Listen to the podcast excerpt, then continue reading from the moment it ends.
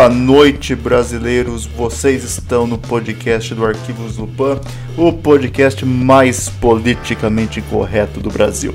Estou aqui dessa vez fazendo esse podcast para vocês solo. Meu amigo Heitor está trabalhando em outros projetos e, como havia sido prometido, eu acho, acredito que nosso primeiro capítulo, nem todos os podcasts serão gravados em dupla. Nem sempre a gente consegue se reunir, nem sempre conseguimos fazer eles juntos, mas estamos aqui nos esforçando para trazer um conteúdo relevante para vocês. Acredito que muitos de vocês podem acabar ouvindo esse podcast indo para o trabalho, ou no intervalo de algum serviço, ou simplesmente indo no banheiro mesmo, pouco me interessa. Mas o ponto é, estamos aqui mais uma vez e vamos trazer um conteúdo relevante para vocês. Acredito que muitos de vocês já ouviram falar constantemente naquela porcaria do politicamente correto. Muitas pessoas defendem ele, muitas pessoas são contra. Então, o que eu proponho com esse podcast de hoje é gente fazer uma análise, como vamos dizer, imparcial, séria e analítica sobre isso. Não vamos aqui nos render a jargões não vamos aqui é, tentar ter, é, como posso dizer, algum pré-julgamento. Vamos analisar isso com calma e tentar chegar a uma conclusão juntos, ok? Vou analisar os dois lados, vou jogar tudo na balança e vamos fazer um trabalho legal aqui, ok? Então, esse eu acredito que já é o nosso quarto ou quinto capítulo aqui, depende a ordem que a gente for liberando. Mas muito bom ter vocês aqui com a gente. Então, vamos lá, meu amigo, vamos pro episódio de hoje.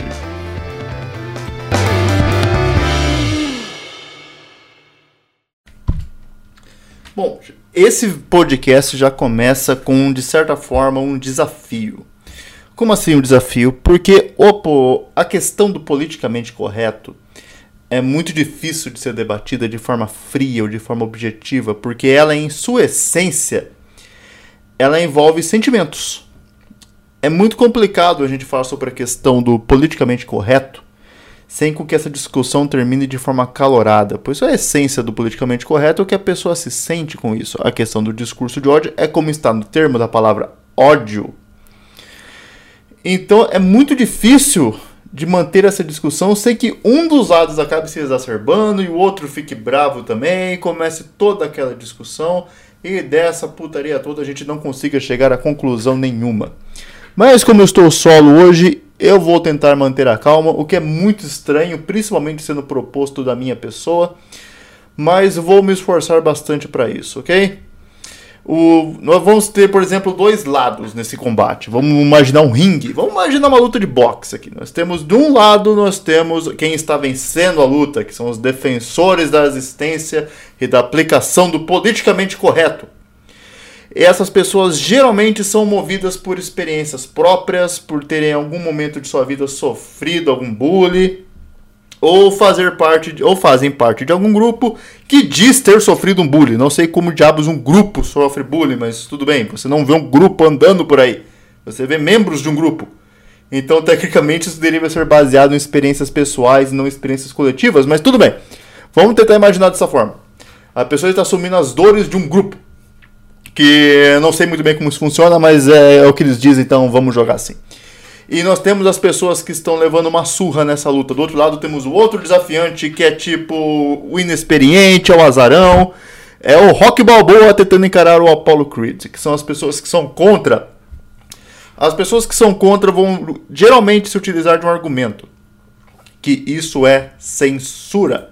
Esse é o principal argumento dessas pessoas sem que isso tenha consequência. Existe uma coisa chamada crime de calúnia, existe difamação, então a liberdade de expressão absoluta, ela já não existe. Então, isso é uma coisa que já tem que ter em mente. Porque existe aquela ideia que tem que combater aquelas coisas erradas que são ditas, mas isso já é combatido. Então, muitas das pessoas que gritam que tem que existir leis para limitar aquilo que é dito, isso já é limitado. Isso já, já existe. Mas a questão é que pautar a questão discurso de ódio por uma lei é impossível. E isso vai trazer consequências muito graves. Por que é impossível pautar discurso de ódio dentro de uma lei? Eu já levanto essa questão com uma simples pergunta: Quem define o ódio? Quem vai definir o que é o ódio? O ódio, ele é por si só uma coisa muito difícil de definir. Vamos analisar comigo da seguinte forma. Uh, par... Vamos pensar em números. Vamos colocar isso em números, ok? A partir de qual número para você o seu desgostar se torna ódio? E a partir de qual número o seu irrelevante se torna desgostar? É muito difícil chegar no número. Você definir, ah, é um 6 que é um ódio? É um 7? É um 8? Você consegue definir esses números? Digamos que sim, você chegou numa conclusão mental aí. Você fala, ah, não, a partir do que eu não gosto do negócio no nível 8, já, já, já se torna ódio. Legal, mas será que esse seu número vai ser o mesmo para mim? Será que o seu escala de ódio é a mesma para o seu amigo? Para seu pai, para sua mãe, para seu amiguinho, para mim? Será que seria exatamente o mesmo número? Os sentimentos, eles são algo muito difíceis, são, é algo muito difícil de se definir. O mesmo vale para a questão do gostar e o amor. A partir de qual número o seu gostar se torna amor? É muito difícil definir isso objetivamente. E é aí que reside um problema. A lei ela é sustentada em cima de pilares objetivos. A lei tem como essência o dever de ser claro. Quando a lei não é clara, essa lei é por si só ineficiente. E aí você tem essa questão: o que é o ódio? E não só isso, quem vai definir o que é o ódio? O ódio vai ser definido pelo governo ou pelas pessoas? Nós temos que chegar a uma conclusão com relação a isso. Aqueles que defendem a existência dessa legislação provavelmente vai dizer que as pessoas que sofrem o discurso de ódio são aquelas que deveriam definir o que é o discurso de ódio. Então, mas aí a gente volta àquela questão que eu levantei agora há pouco. É difícil definir o ódio. E a sua definição vai variar entre as pessoas. O ódio vai ser baseado naquela pessoa que definiu ele como 6, ou a outra que definiu ele como 7, ou naquela que pensou num 8. As definições de ódio elas são variantes de indivíduo para indivíduo. É muito complexo chegar numa conclusão objetiva sobre isso, porque ela se baseia naquilo que o indivíduo sente, ou seja, é algo altamente subjetivo. E o subjetivo vai variar de indivíduo para indivíduo. E como você vai estabelecer uma lei em algo variante de indivíduo para indivíduo? E não só isso. Aquilo que ofende uma pessoa pode ofender outro. Então, possivelmente, alguém não vai ser devidamente representado por essa lei. Mais essa questão também. Agora vamos tentar fazer uma lei, então, vamos pensar de uma forma coletiva. Vamos tentar fazer uma lei que tem um apanhadão geral ali. Ela pega a galera, funciona com uma galerona. Vamos pensar dessa forma. Então, mas isso vai gerar mais um problema. Olha só que beleza. As pessoas mudam. Aquilo que ontem não ofendia você, hoje pode ofender. E aquilo que ofende você ontem, hoje pode ofender. Aquilo que não te ofendia ontem, hoje ofende. E o que te ofendia ontem, hoje pode não ofender. E assim vai. As pessoas mudam. Aquilo que te incomoda agora, daqui a alguns anos pode não te incomodar mais. As pessoas têm que adaptar essa lei é algo muito complexo. As pessoas vão ter que se adaptar a essa lei. E essa lei, ela envolve, ela é ligada dire diretamente à nossa capacidade de se expressar. Então, peraí, se isso é ligado diretamente à minha expressão, ou seja, eu tenho que tomar um cuidado absoluto com aquilo que eu vou dizer para não cometer o crime de discurso de ódio, primeiramente eu precisaria saber como uma pessoa se sente, como você se sente. Eu preciso saber tudo sobre você. Tipo, eu vou entrar numa conversa com uma amiga, a gente se encontra, eu preciso ter todo um histórico desse indivíduo para saber o que poderia ofender ele o que poderia não ofender essa pessoa? É um pouco complicado. E não só isso, muitas vezes o próprio indivíduo não sabe o que pode ofender ele e o que não pode ofender. E soma isso o fato das pessoas estarem em constante mudança eu vou ter que todo dia perguntar para você, ah, o que te ofende hoje? Você vai me passar uma lista, eu vou anotar e eu vou voltar no outro dia. Ok, agora antes de eu perguntar para você coração, me fale, o que te ofende hoje? Legal. Aí eu vou voltar no outro dia, assim vai por toda a eternidade? Agora, imagina isso numa escala coletiva. Imagina isso dentro de uma palestra para centenas de pessoas. que, que eu poderia dizer numa palestra? Eu precisaria saber o histórico de todas aquelas pessoas e traçar um relativo do que pode ofender um, que pode ofender outro, para aí sim eu definir o que eu posso dizer? A existência de palestras e discursos públicos vai se tornar impossível. Se você criar então essa lei com o intuito de agregar a todos, você vai criar um sistema de censura gigantesco. Absolutamente gigantesco. E aí você vai gerar um paradoxo. Porque muitas vezes o fato de eu não dizer algo para uma pessoa pode ofender ela também. Vou tentar exemplificar o que eu quero dizer. Digamos que uma pessoa pergunte para mim o que eu achei do vestido dela. Eu achei ele feio. Mas eu não posso falar que ele é feio. Eu tenho que mentir. Eu minto para ela. Ela percebe que eu estou mentindo e fica furiosa. Então, para não ofendê-la, eu acabei causando um sentimento de chateada. Eu acabei deixando ela extremamente chateada. Uma pessoa me faz qualquer tipo de pergunta e eu omito a informação, pode gerar o ódio na pessoa. Então, a simples censura do que pode ser dito pode cair nesse mesmo problema. Ele não, estamos numa questão muito grave porque nós estamos pensando numa lei que não pode ser definida objetivamente. Você não pode definir o que é. Você não pode definir quem define. Você não pode nem sequer definir como isso afeta as pessoas. Nem, ser, nem quem será afetado e como será afetado. Então você pode pensar, ok, deixar isso na mão dos pensamentos subjetivos das pessoas não vai trazer resultados. Então, que tal deixar o governo decidir isso? Eu acho que eu nem preciso explicar muito que isso vai dar uma merda inacreditável. Porque você está dando o maior sistema de censura nas mãos do governo. Você vai ter o governo te dizendo o que pode ou não ser dito. E você tem que ser muito ingênuo para não imaginar que o governo tornaria isso em algo a seu favor. Isso, por exemplo, quem garante que o governo não diria: ah, você acusar uma pessoa de corrupção é discurso de ódio? Quem garante que não pode tornar uma esse tipo de arma na mão desses eleitos? Parou para pensar nisso? Sem contar que a questão de deixar isso nas mãos das pessoas tem consequências graves. Porque você está deixando aquilo que a pessoa pensa como base para todo o país, para toda a região ao qual ele faz parte. Você está elevando o pensamento individual como definidor do pensamento coletivo. Ou seja, o que ofende a você, logo por consequência, ofende a todo mundo, porque você é a base do sistema, você é o centro do mundo. Você é o Batman. Esse é um dos riscos de você tornar o subjetivo em objetivo. Você praticamente está pegando um moleque mimado e colocando num trono, dando poderes ilimitados a ele.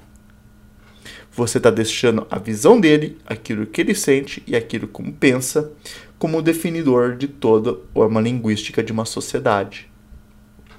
Mas essa questão do aquilo que a pessoa pensa é o definidor da sociedade é uma característica muito marcante do pós-modernismo. Que a gente já tem essa questão de negar verdades absolutas. É aquela questão de relativização total. Isso é uma coisa que, inclusive, um dos meus autores favoritos questionava muito, que é o David Foster Wallace. O que é essa característica do pós-modernismo? O pós-modernismo ele nega a existência de verdades absolutas. Ele nega a existência que existe coisas fundadoras. É tudo dentro da consciência do indivíduo. A sua mente define a realidade. A realidade está abaixo de você. Você é o Deus, o centro do universo. E isso é uma completa loucura.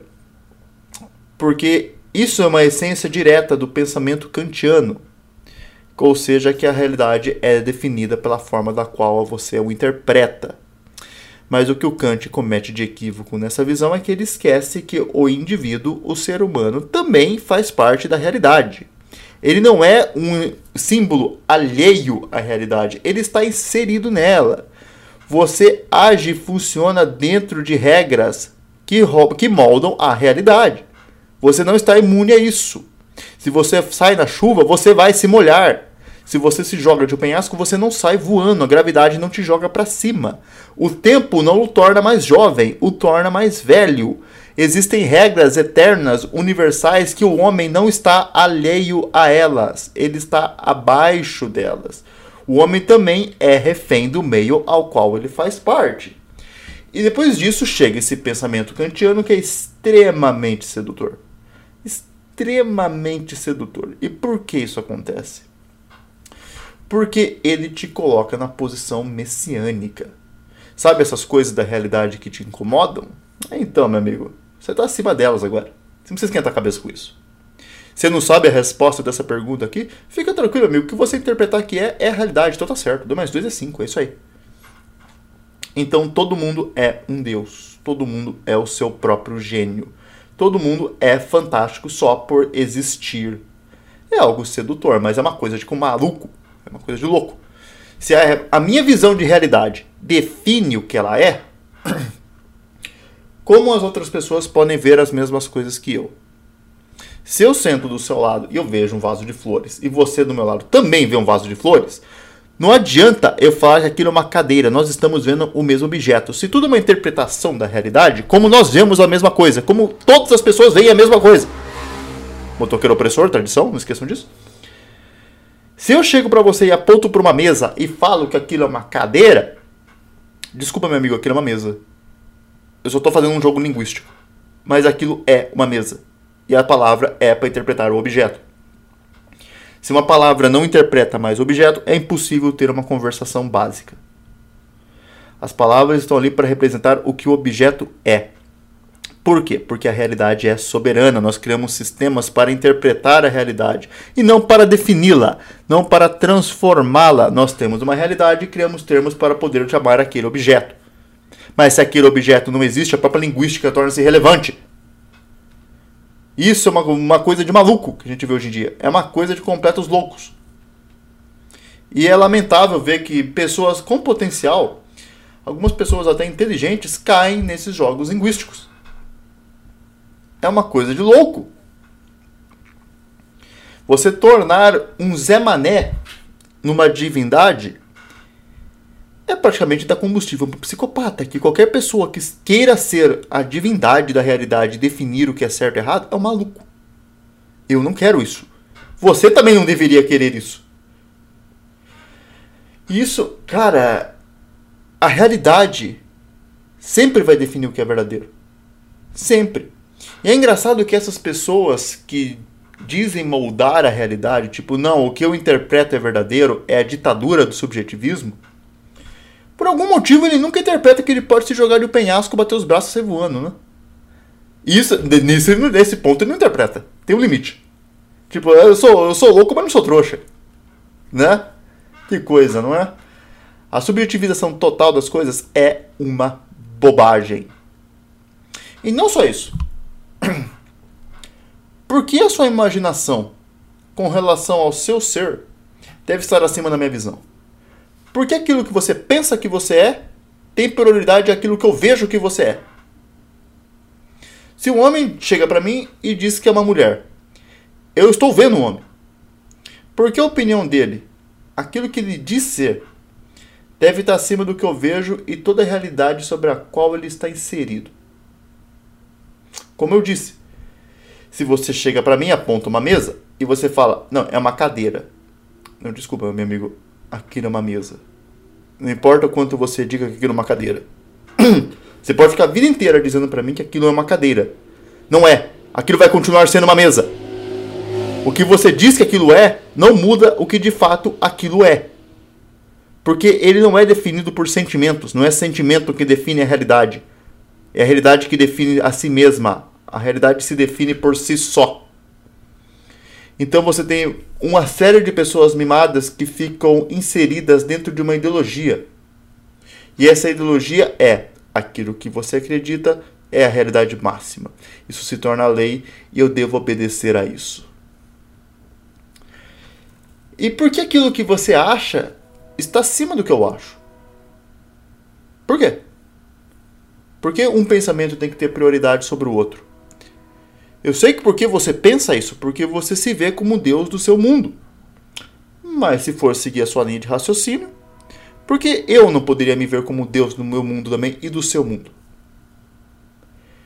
Você vai dizer que está relacionado ao seu ser? Ah, tipo, o que é, eu estou dizendo, o que eu sou, baseado na minha própria ideologia. Tipo, ah, me interessa que você está vendo que eu sou alguma coisa. É referente ao meu ser.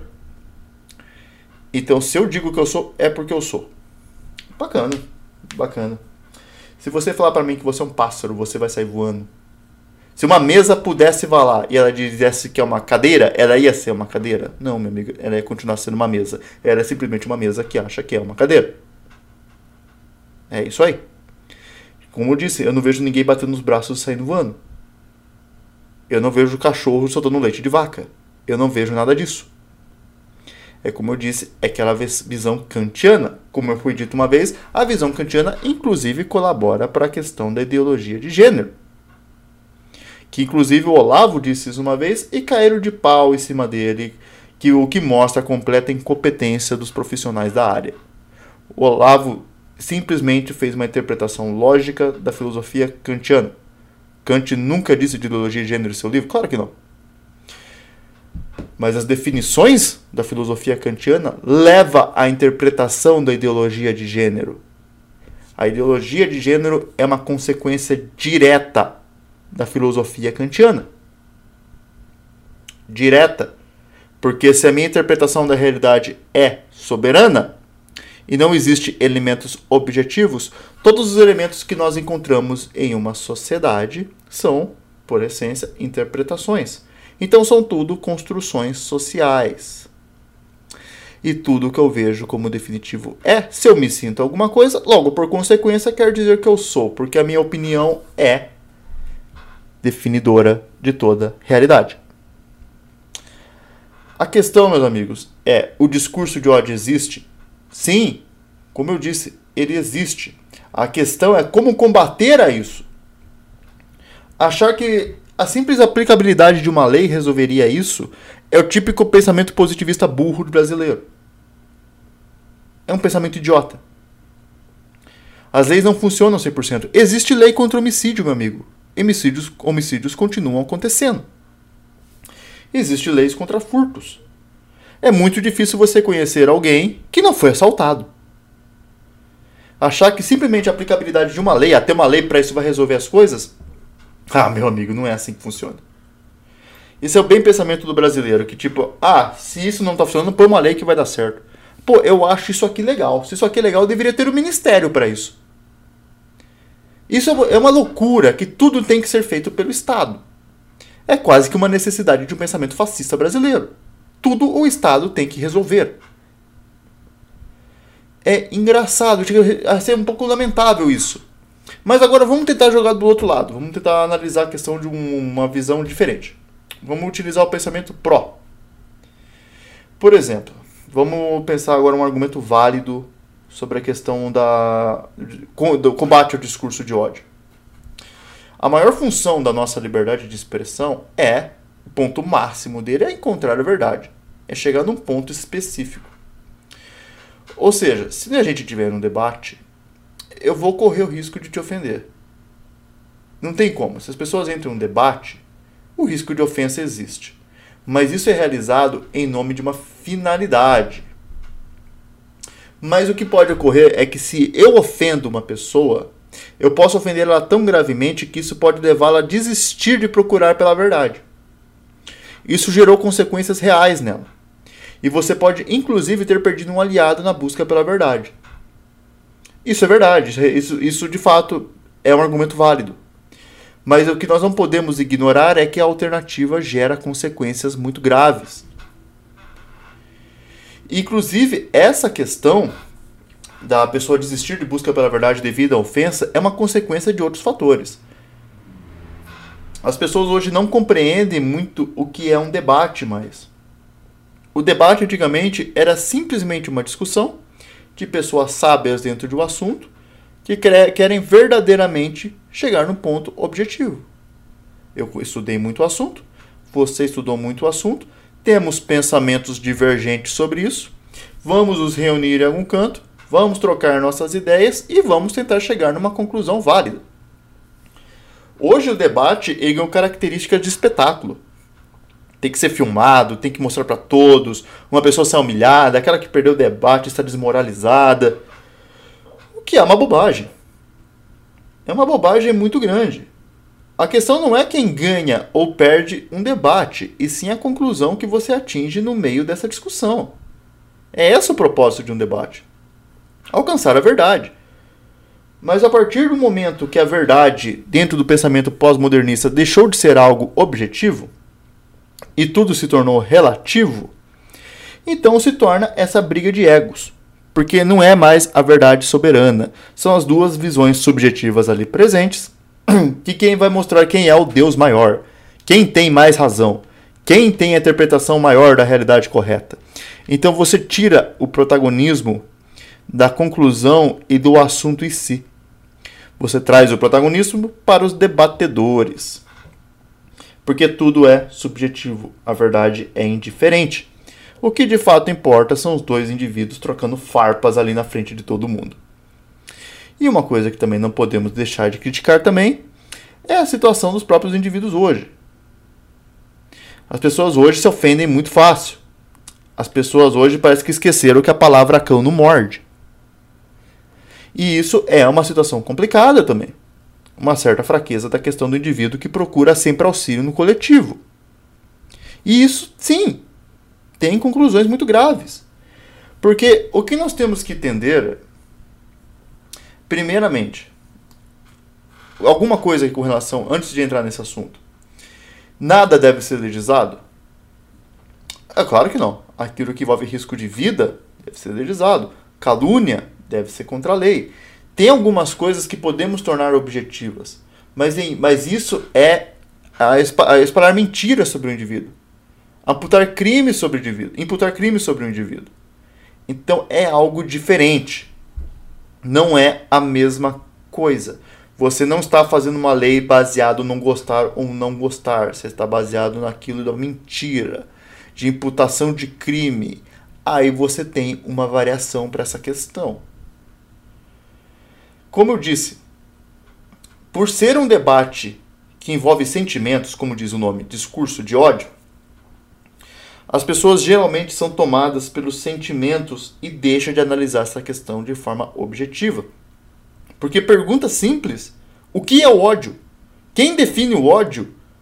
Que, qual é o, o, o que o ódio faz com as pessoas? Como você atinge esse ódio? Perguntas básicas: quem, o que, como? Não são feitas. É perguntas básicas. Quando você escuta uma coisa que você não sabe, você fala: o quê? É o mínimo que você tem que fazer. Se chega alguém para você e diz: olha, tem que dar um jeito nesse discurso de ódio. Ok, mas o que é o discurso de ódio? Uma pergunta básica. Por que as pessoas não fazem essa pergunta básica?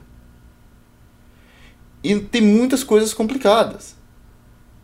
Por exemplo, para mim ser capaz de pensar, para mim ser capaz de expor os meus pensamentos de forma ordenada, eu tenho que correr o risco de ser ofensivo. Para ser capaz de pensar, eu tenho que ser capaz de me expressar, porque as minhas expressões são conclusões de meus pensamentos. Isso é uma questão importante. Estão me entendendo? Não é tão fácil assim, porque digamos que eu pensei em alguma coisa. Eu quero expor esse meu pensamento, mas se tem uma censura do que pode ou não ser dito, então como eu vou poder me expressar de forma efetiva? Como eu vou poder pensar de forma efetiva? Porque tem pensamentos dos quais eu não deveria ter. Tem coisas que eu não vou poder dizer. E isso é uma limitação do pensamento, é uma limitação do próprio debate. E vamos pegar uma questão também, vamos ter um, tentar exemplificar isso de uma, uma forma bem simples. Eu vejo uma pessoa, eu estou andando na rua, estou aqui fazendo uma caminhada, eu de, fugi da quarentena. Eu estou caminhando na rua, eu vejo uma pessoa Inclusive, esse podcast acabou de ficar datado com essa referência de quarentena, estou dizendo. Eu estou caminhando na rua, eu vejo uma pessoa e ela está acima do peso. Antes que alguém fique nervoso comigo, eu também estou acima do peso. Eu estou gordo, ok? Beleza? Tá tranquilo? Eu também estou acima do peso. É nóis. Uh, eu vejo aquela pessoa, e o meu cérebro já faz uma definição prática, simples, baseado daquilo que eu estou vendo. Eu vi a pessoa acima do, acima do peso, vi ele, meu cérebro, gordo. Mas eu não posso ter essa definição. Eu não posso ter essa definição da pessoa porque é uma definição ofensiva. Então eu tenho que pensar em toda uma série semântica para substituir o termo do qual surgiu na minha cabeça, representando aquele objeto ao qual eu observo, para não ofender ele. Isso é um desperdício de tempo, uma série de pensamentos desnecessários para evitar esse tipo de coisa. Eu não posso pensar, interpretar simplesmente aquilo que eu estou vendo, porque eu posso ferir os sentimentos daquilo. Eu queria entender a partir de qual ponto que os sentimentos se tornaram uma coisa tão gigantesca assim que tem que mudar todo o sistema linguístico para não violá-lo. Agora imagina isso para um coletivo. Uma discussão, uma palestra. Você está apresentando um ter, um, uma análise científica, você tem que tomar cuidado com todos os termos que você vai utilizar para não ofender nada. Você tem que ter toda uma série de pensamentos e vocabulários pré-definidos para não ofender alguém. Então, ou seja, quando eu faço essa substituição de pensamento, eu vejo aquele objeto. Eu tenho uma definição, mas eu não posso ter aquela definição. Ok? Então, qual definição que eu vou ter? vai ter um grupo lhe dizendo quais definições você tem que ter. Está começando a entender o problema disso? Você vai ter uma substituição do seu próprio pensamento por outro definido por terceiros. Ou seja, vão ter terceiros pensando por você. Vão ter terceiros falando por você. Ou seja, entidades coletivas estarão suplantando o seu indivíduo. Você abre mão de quem você é porque você não tem mais a liberdade de pensar. Você não tem mais a liberdade de se expressar, a menos, claro, que você use essa série semântica que nós já preparamos aqui para você. Ah, a gente já pensou para você, tá aqui, ó. Pensamos aqui para você. Ah, nem esquenta a cabeça, a gente fala por você também. É só repetir aqui, ó. Não tá com falar? Vem 50 negros aqui em volta de você já gritando por você. Fica tranquilo. Para nós sermos capazes de pensar, o risco de eventualmente sermos ofensivos é inevitável. Mas abrir mão disso é abrir mão do seu próprio indivíduo. E é interessante que até falam que isso é uma quebra de estamos vivendo uma quebra de padrões. Isso é, estamos quebrando os padrões, então uma nova linguagem está surgindo para quebrar os padrões já estabelecidos por uma sociedade opressora. Mas o que vocês não percebem, meus amigos, que os, quando vocês quebram os padrões, vocês oferecem automaticamente um novo padrão. Não tem como você quebrar um padrão sem oferecer automaticamente um novo padrão. Sempre haverá um padrão. Quando vocês falam, por exemplo, que querem destruir uma visão, Tipo, estamos contra a igreja, estamos contra a igreja. Então o padrão agora é ser contra a igreja. Você criou um novo. Mas não te incomoda porque é o padrão ao qual você faz parte. Não, como voltando mais uma vez para a questão da ideologia de gênero. Não entenda mal, eu entendo, eu na verdade nem consigo imaginar a dificuldade que pode ser de uma pessoa que não se sente bem com o seu sexo. Deve ser realmente uma situação complicada, não tenho dúvidas disso. E eu realmente compadeço com esse sofrimento. Não tenha dúvida disso. Não é uma coisa fácil. Eu tenho certeza que deve ser uma situação muito complicada. Mas a ideologia de gênero, ela não funciona pelos simples termos ideologia de gênero. Porque quando você diz, ah, a pessoa é um homem dentro do corpo de uma mulher. Isso é uma narrativa da própria ideologia de gênero. É, mas o homem e mulher não são construções sociais se eles são só construções sociais, como é que você pode ser um homem dentro do corpo de uma mulher ou uma mulher dentro do corpo de um homem? Porque se esses dois termos são nada além de construções sociais, então como é que eles podem estar definindo a tua ideologia? De forma objetiva? Como isso é possível? E não só isso. Temos toda essa questão dos transexuais no esporte, etc essa frase por si só já é contra os transexuais em esportes femininos. Porque se você é uma mulher dentro do corpo de um homem, vamos levar em coisa, o esporte não é análise da alma. O esporte não é uma análise do seu cérebro. O esporte é uma análise física. O esporte ele é puramente em essência físico. Então, se você é uma mulher dentro do corpo de um homem ou um homem dentro do corpo de uma mulher, não faz diferença da, da visão do esporte. Porque o esporte vai analisar o seu corpo, não o indivíduo lá dentro. Porque o esporte ele é, em essência, um esporte físico. E se ele é físico, a sua própria questão da ideologia de gênero já está dentro dos padrões do esporte. Você não pode fazer essa variação dentro da própria visão da ideologia de gênero. Então, viu a série de problemas que você começa a criar e que você ignora porque você está totalmente tomado pela questão emocional? A questão do discurso de ódio, ele é, por essência, algo emocional. De fato, ele é. Mas análise emocional é errado. Você deve analisar as coisas com raciocínio com frieza. Porque quando você analisa as questões de forma emotiva, você não consegue chegar em conclusões. Entendeu? Isso é uma questão importante. É o Skype aqui, loucura, gente. Loucura. Então, uma coisa muito importante para qualquer pessoa que deseja fazer uma análise é uma coisa chamada hierarquização. Se você não é capaz de colocar as coisas em escalas, você não está capacitado para analisar nada. Quando eu disse aquele exemplo, quando o meu cérebro reconhece alguém como gordo, não estou dizendo para você chamar as pessoas de gordo.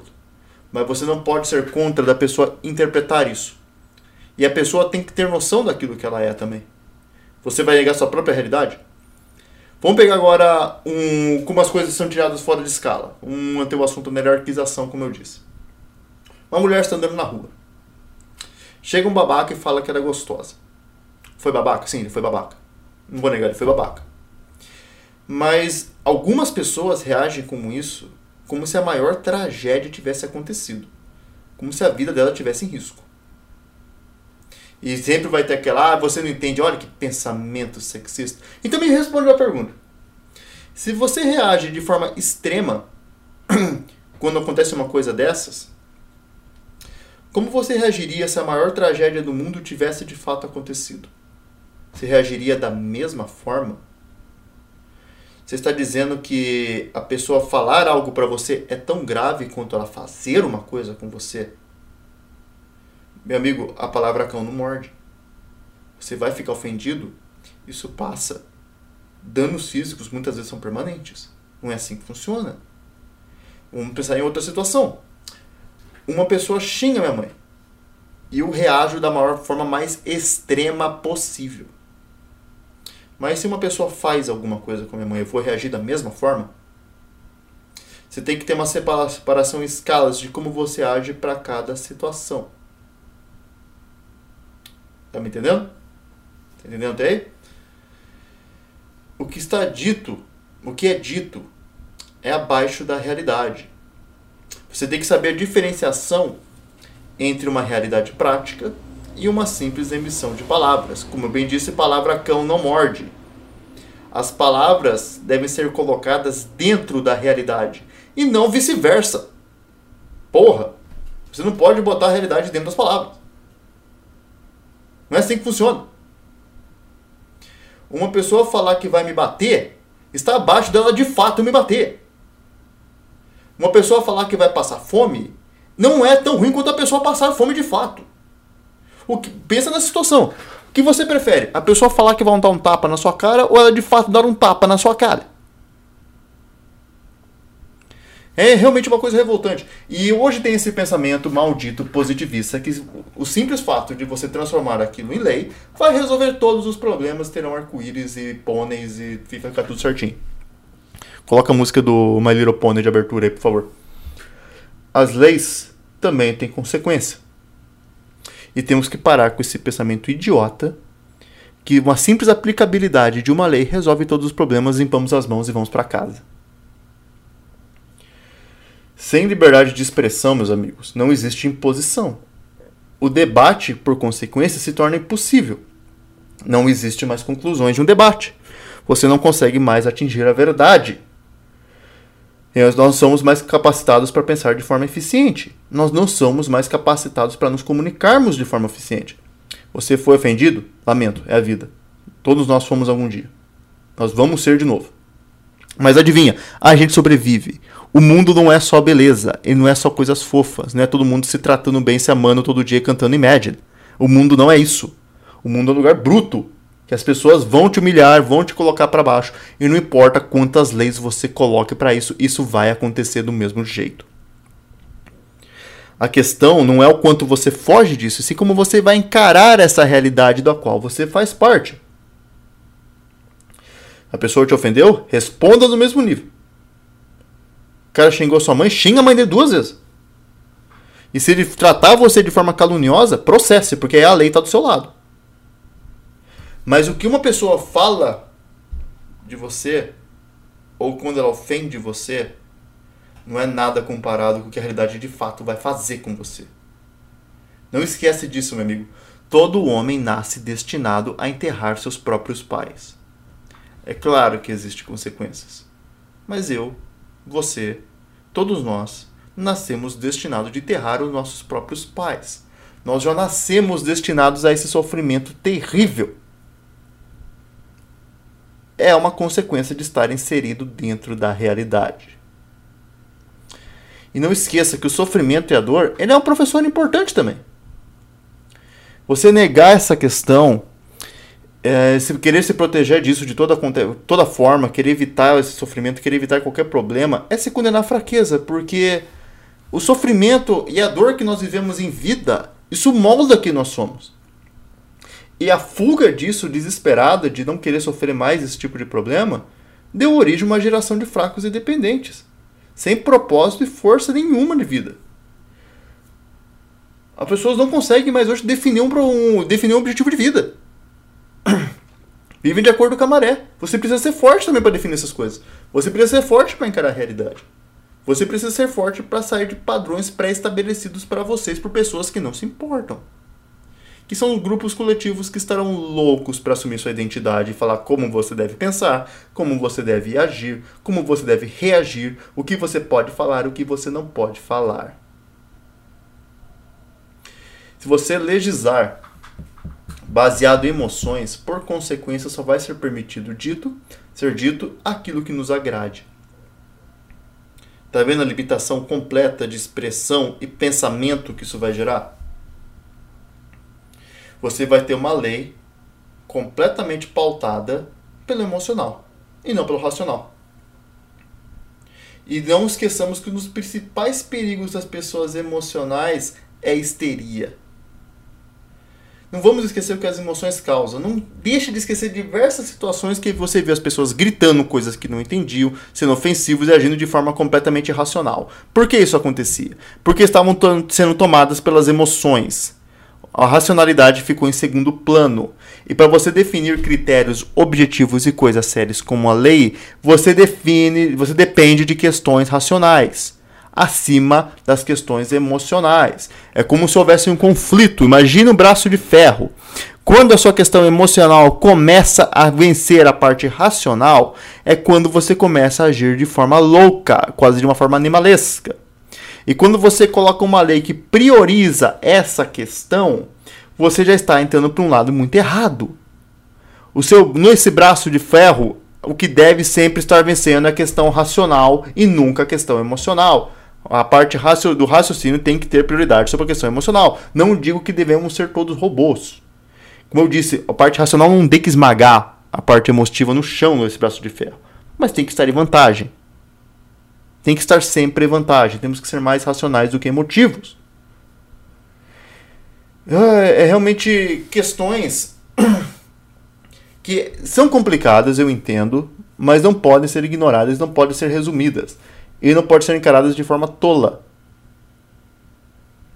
Você ter todo um sistema construído de leis ao redor dessa questão emocional é um perigo muito grande.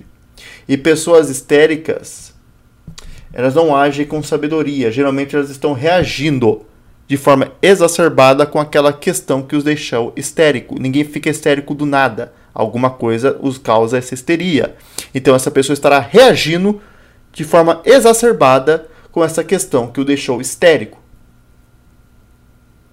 Dizer a realidade do qual você, que a sua própria realidade ofende você, então, mas você tem que entender que a gente é parte de um sistema e nós não somos os causadores dele. O que vamos ter a questão do eu. O que me define como quem eu sou? Você é definido pelo ser, de fato. Por exemplo, o que é o Bruno? O Bruno é um cara de cabelo castanho. Ele é alto, ele usa óculos, ele tem olhos castanhos, tem barba. Ok? Isso é o meu ser. Mas eu também sou definido pelo meu não ser. Como assim? O Bruno tem asas? Não, ele não tem asas. O Bruno, o Bruno sai lutando karatê? Não, não sai. Ele solta choque do trovão como um Pokémon? Não, não solta. Então se uma pessoa chega e fala, olha, o Bruno ele é loiro de olhos azuis. Esse é o Bruno? Não, não é. Porque as, essas características não são minhas.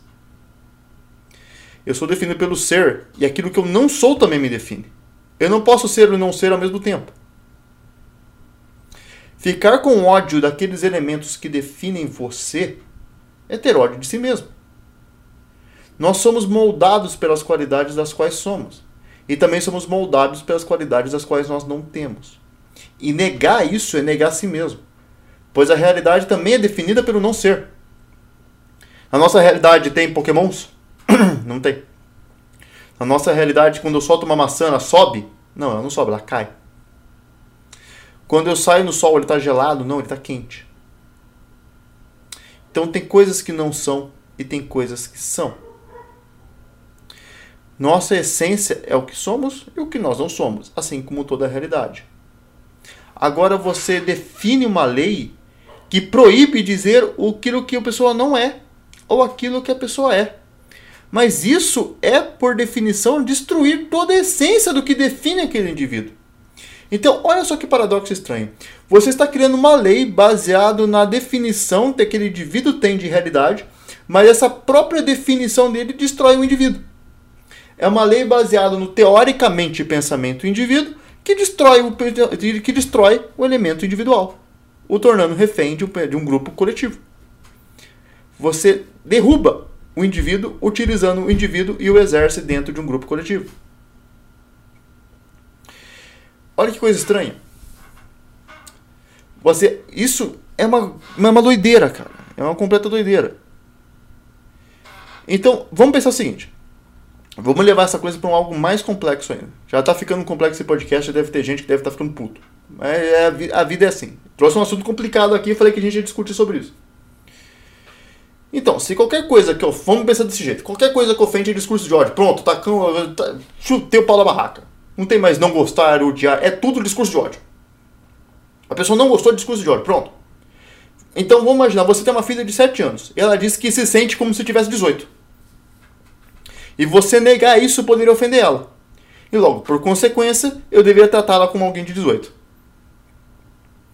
Ah, mas ela deveria ter uma idade mínima para poder entrar nessa questão. Então, mas a idade não interfere no ódio. Você está dizendo que uma criança não pode sentir ódio?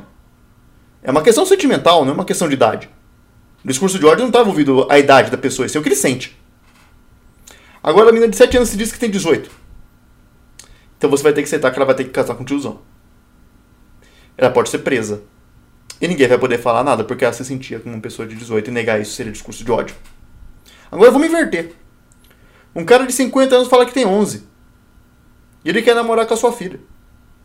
Como que eu vou negar isso? Eu posso dizer que ele não vai namorar, mas eu não posso negar que ele tem 11. Olha a confusão que é isso. Por que você não. Você que está ouvindo isso aí, por que você não é mais velho ou mais novo? Por que você, quando tinha 15 anos, não entrava numa balada falando que tem 18? Porque não é assim que funciona. Então vou fazer o seguinte: eu me sinto como alguém de 75 anos. Eu vou pedir para me aposentar. Eu me sinto como alguém de 70, eu não aguento mais trabalhar, estou me sentindo velho. Eu vou lá e pedir aposentar e quero receber esse dinheiro do governo. E se não deixarem, é discurso de ódio. Por que eu não posso fazer isso? Eu quero acreditar que eu sou rico. E eu vou comprar um carro sem dinheiro. E se o cara não quiser me dar o carro lá, é discurso de ódio. Por que você está me chamando de pobre? Eu estou me sentindo rico. Então eu sou rico. Me dá o carro. Que absurdo é esse? Que pensamento retrógrado é esse? Racionários. Absurdo. E não só isso. Existem diversos países que as, as mulheres aposentam antes dos homens. O que impede um homem de dizer que ele se sente como mulher só para pegar essa aposentadoria. Você negar esse é discurso de ódio. Adaptar a realidade para suas vontades é algo radicalmente perigoso e é altamente impraticável. As pessoas não vão mais conseguir falar o que sentem. Elas não vão mais conseguir falar o que pensam, mas apenas aquilo que lhes é permitido dizer. Essa pessoa vai pegar figuras de linguagem pré-definidas, muitas coisas que ela sequer compreende. Você acha que aquelas pessoas que estão na rua gritando fascistas, você acha que ela sabe que é um fascista? Não, meu amigo, mas é que o pensamento dele foi substituído por essa, essa figura de linguagem. Já foi feita essa substituição do pensamento. A pessoa não analisa mais. Já foi tirada essa capacidade analítica daquele indivíduo e já foi colocado toda uma inserção de pensamentos e termos já pré-definidos. A pessoa não pensa mais e simplesmente repete esses termos aos quais foram ensinadas. Isso é, por essência, a maior destruição de pensamento que já aconteceu. E essas pessoas que fazem parte desses grupos coletivos que gritam xenofóbicos, racistas, machistas, os membros desses grupos sociais, você acha que elas são discriminadas? O poder hoje está na mão dessas pessoas. Elas têm o poder hoje. Eles são o Apollo Creed. Eles têm o poder de dizer o que pode ser dito e o que não pode ser dito. Eles têm o poder nas mãos. O resto é o povo que não pode fazer nada com isso. Ele está preso a uma linguagem que não representa ele e aos poucos substitui aquilo que de fato representa. Você está fazendo uma substituição do pensamento por aquilo que você quer que possa ou não ser dito. Então, de forma indireta, você já está implantando uma censura. Você já está implantando uma substituição de pensamento. Tá vendo como o negócio é complicado? E olha como isso já funciona de forma eficiente. Porque eles não definem, eles não permitem que esses grupos sejam criticados sobre a questão do discurso de ódio. E sempre quando uma pessoa tem alguma coisa contra esses grupos, ele sempre começa se justificando antes de falar sobre eles. Ou se desculpando. Não, eu não tenho nada contra, sabe? Mas é isso. Olha, eu não, não é que eu não goste e tal, mas é que eu penso. A pessoa sempre começa justificando porque tem medo de falar aquilo que pensa. E esses grupos que possuem todo esse poder se dizem como discriminados. Aí tem aquela questão do Groucho Marx: você vai acreditar em mim ou você vai acreditar nos seus próprios olhos? E sem contar que muitas pessoas que hoje gritam que sofreram alguma discriminação, algum bullying, alguma coisa, nunca sofreram. Mas eles acreditam que sofreram. Por que eles acreditam que sofreram? Porque se inseriram dentro deste grupo coletivo. E aquele pensamento coletivo que absorveu cada um de seus indivíduos pensa por ele. Então toda aquela série de pensamentos e sentimentos daquele coletivo aos poucos substituiu o pensamento daquele indivíduo. Então, quando ele diz que sofreu aquilo, ele acredita que ele sofreu aquilo, porque o grupo acredita que sofreu aquilo. E ele não pensa mais, ele simplesmente reage amando daquele grupo. É uma verdadeira lavagem cerebral a pessoa acredita em coisas que nunca sofreu. Porque não importa mais. Não importa mais a realidade. O que importa é defender o grupo ao qual faz parte. Isso é praticamente inventar essa questão do politicamente correto é, e toda essa ideologia de gênero, toda essa questão da interpretação da realidade de uma forma subjetiva, altamente subjetiva, em negação do objetivo ela é praticamente um inventar teorias para fugir de uma realidade trágica. Evitar a inadequação de realidade sobre a qual você vive. Mas isso, como eu digo, é uma fuga da realidade. Mas você não tem como fugir da realidade porque você está inserido dentro dela. Essa é uma coisa que o Kant interpretou radicalmente errado. Você não é um indivíduo alheio à realidade interpretando, você está dentro dela.